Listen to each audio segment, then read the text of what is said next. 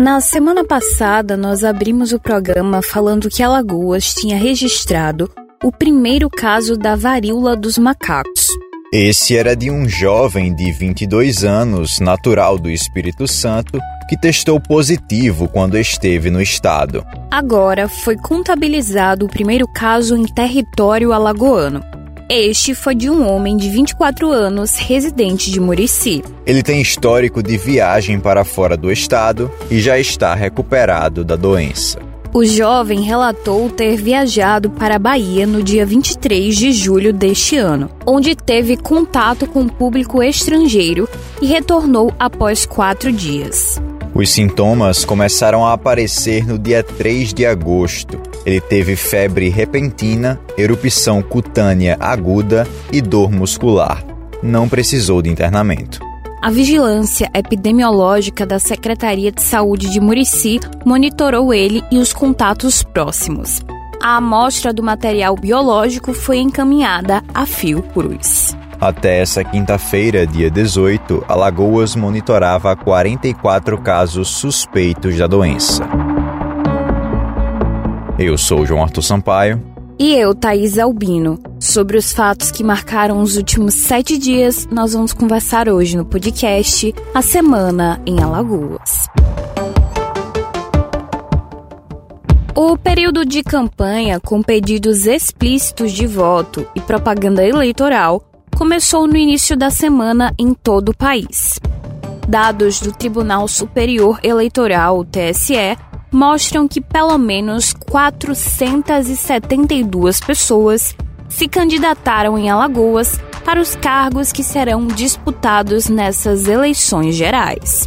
Do total, sete são candidatos a governador, sete para vice-governador, cinco para senador 176 para deputado federal e 267 para deputado estadual. O cargo de deputado federal é o mais disputado no estado, com 19 candidatos para cada vaga disponível na Câmara. A semana também foi marcada pelas inaugurações dos comitês de campanha, carreatas e o anúncio do primeiro debate entre os principais candidatos ao governo de Alagoas.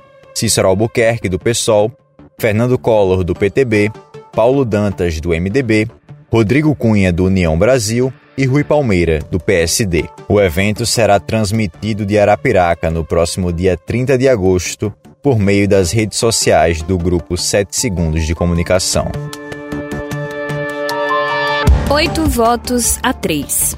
Foi com esse placar que a Câmara Municipal de Rio Largo rejeitou a instauração de uma comissão especial de inquérito para apurar crimes políticos administrativos que teriam sido praticados pelo prefeito afastado e aliado de Arthur Lira, Gilberto Gonçalves.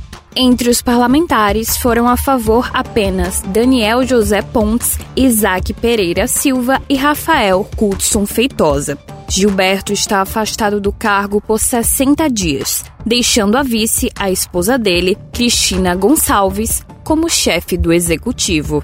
O prefeito Gilberto Gonçalves foi um dos alvos da Operação Beco da Pecúnia, realizada pela Polícia Federal neste mês. A ação investiga possíveis desvios de recursos públicos federais, lavagem de dinheiro e organização criminosa na Prefeitura de Rio Largo. Segundo apurou o jornal Extra de Alagoas, a PF encontrou ilegalidades nas contratações e pagamentos realizados pelo município, favorecendo duas pessoas jurídicas, com foco na aquisição de material de construção e peças e serviços para veículos. Estas teriam recebido aproximadamente 20 milhões de reais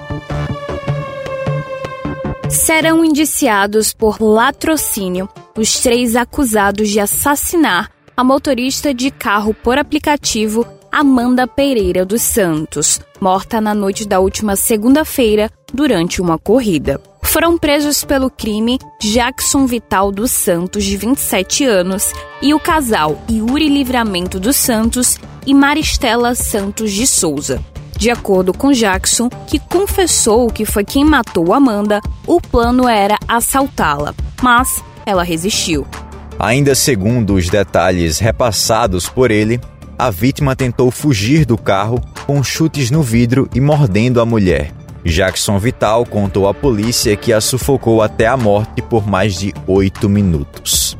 Amanda Pereira dos Santos, que tinha 27 anos, sumiu após ter aceitado uma corrida no conjunto Jarbas Oiticica, em Rio Largo, para a cidade de Marechal Deodoro, na segunda-feira.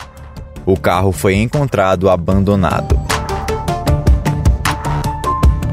Você acabou de ouvir o podcast A Semana em Alagoas. Novos episódios todo sábado. E quer saber assim que a gente publica uma edição nova? Então é só se cadastrar no nosso perfil no seu tocador favorito de podcasts. Para conferir as principais notícias de Alagoas do Brasil e do mundo, é só acessar o nosso portal asemanaalagoas.com.br. Não se esqueça de compartilhar com amigos, família e colegas de trabalho. Até a semana que vem.